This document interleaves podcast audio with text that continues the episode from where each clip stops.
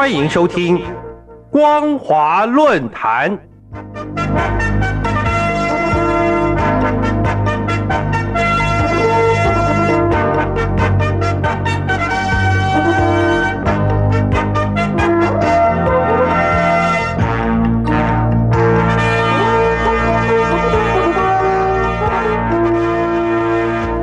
听众朋友您好，欢迎收听光华论坛，我是黄轩。今天的论坛主题是福建省全域建设成为两岸融合发展示范区的探讨。各位听众朋友，今年第十五届海峡论坛大会九月十七号在福建厦门举行。在举行会议之前的前三天，也就是九月十四号，中共中央国务院发表了。关于支援福建探索海峡两岸融合发展新路、建设两岸融合发展示范区的意见，这次的意见内容区分五大面向，共二十一条。福建省为了落实上级的要求，在两个月后，国台办在十一月二十七号进一步的宣布，要在四方面区分十五条来落实国务院政策。从时间轴来看，中共中央对台湾的统战策略概略可以两岸开放交流三十周年的二零一七年作为划分点。二零一七年以前对台湾的统战策略大多属于整体的粗放式，例如对台招商引资、开放陆客来台，其受惠对象多是整体的，并非特定对象。但在二零一七年以后，中共在两岸融合发展策略下，从三中一轻、对台气作采购等，陆续推出对台三十一条、对台二十六条、支援台气十一条，以及二零二一年农林二十二条，到今年的关于支援福建探索海峡两岸融合发展新路、建设两岸融合发展示范区的意见。我们不得不说，相关统战单位以及福建省等单位着力甚深，但是效果实在欠佳。为什么这么说呢？因为这新闻在台湾只热闹了一天，大家只关心以后去大陆是不是不用先去福建开办大陆的银行户头，可以用台湾发行的信用卡。绑住大陆用的支付宝或微信来付账吗？有关今年中共中央国务院发表的五大面向、二十一条的意见，却几乎没有人讨论，这是为什么呢？在此，我们不得不说，整个中共中央对于现在的台湾情势判断，尤其是对年轻人的心理想法，还是停留在五十年前。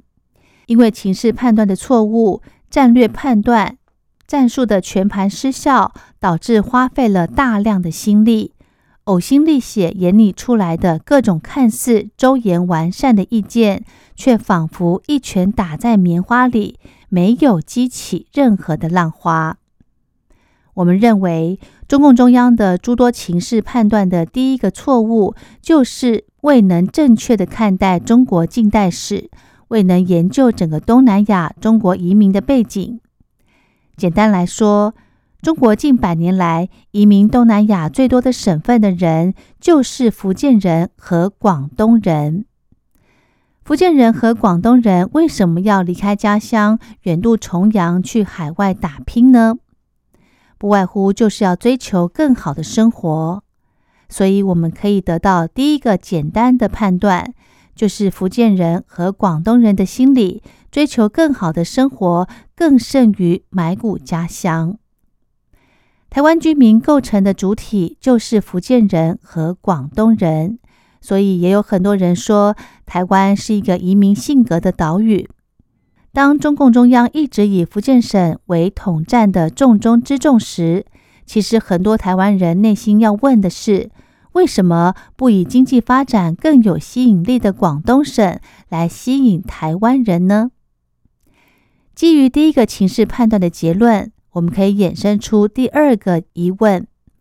连续三十四年经济发展高居中国大陆第一名的广东省，为什么不是两岸融合发展示范区呢？台湾也有近四分之一的广东人以及客家人呢。如果我们以中共国务院公布的二零二二年 GDP 排名，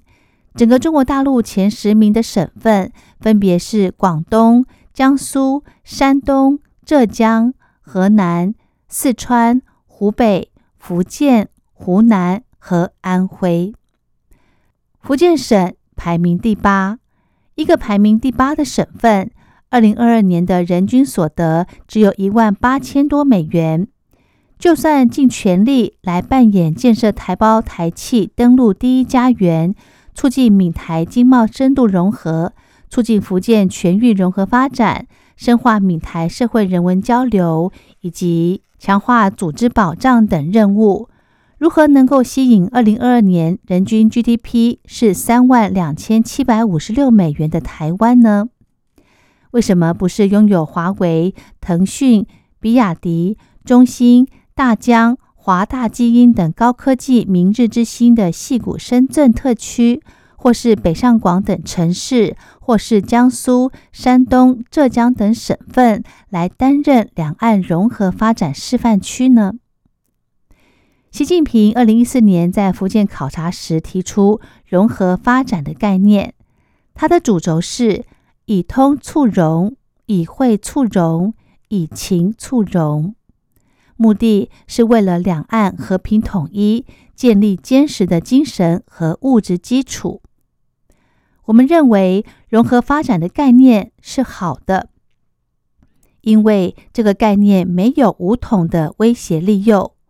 但是我们总不能因为习近平曾经在福建长期服务，就锁定只有福建省能够担任两岸融合发展示范区吧？各位听众朋友。您认为呢？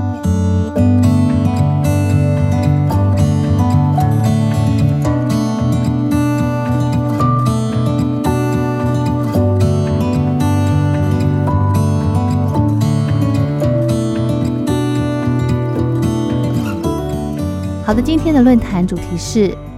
福建省全域建设成为两岸融合发展示范区的探讨。我是黄轩。感谢您的收听，我们下次再会。